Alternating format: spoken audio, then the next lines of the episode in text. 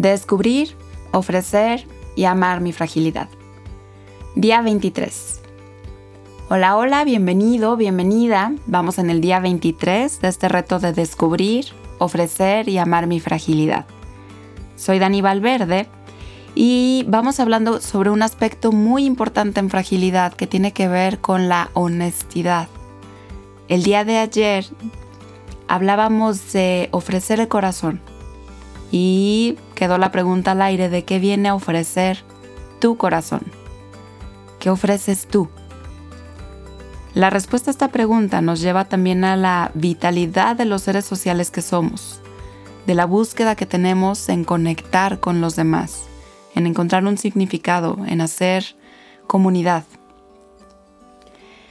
La conexión con los demás es precisamente el resultado de nuestra autenticidad necesariamente tienes que ser tú para verdaderamente conectar con el otro.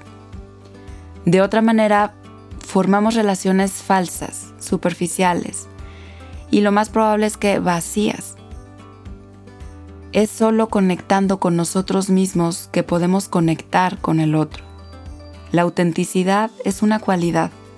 Es como si fuera una marca 100%. Eres 100% tú.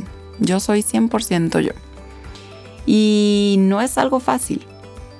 Está, por supuesto, sumamente relacionado con la verdad, con la honestidad, con la transparencia. Y esto es una práctica que debemos elegir cada día, todos los días, un día a la vez. No se da por sentado, pero se da en el valor de la verdad.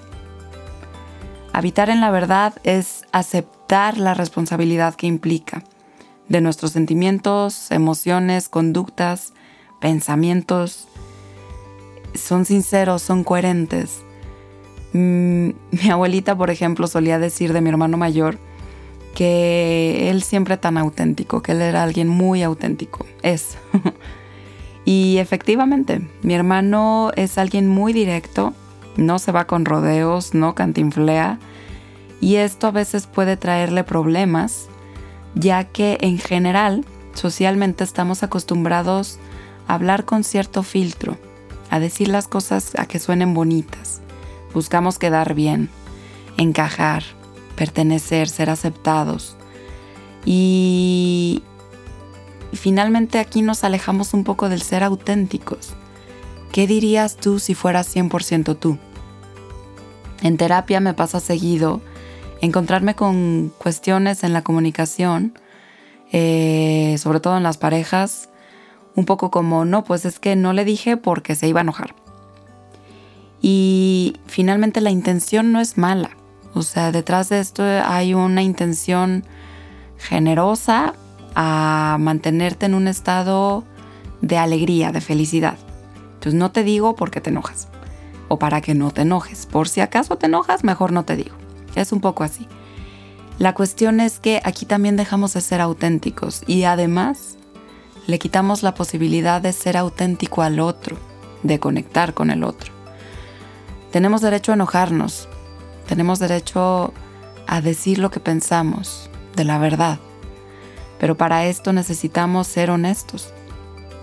Entonces, por más bien intencionada que sea eh, nuestra conducta o nuestras ideas, es importante que pensemos también en el otro y en la conexión que podemos tener con el otro. Una amiga mía solía decir, bendita ignorancia, ¿dónde te has ido?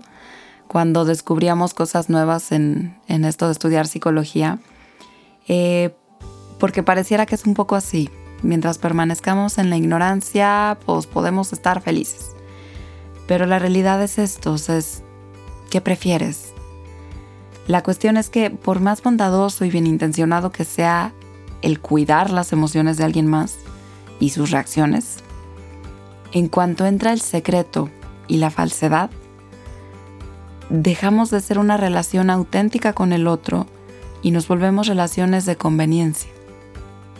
La invitación es no solo a que te vuelvas auténtico o a que trates de ser 100% tú, sino también que dejes ser auténtico a los demás y que cada quien se vuelva responsable de sus emociones, ya que la verdad te hará libre. ¿Qué te hace auténtico? ¿Cómo dejarías a los demás también ser auténticos? Que tengas un excelente día.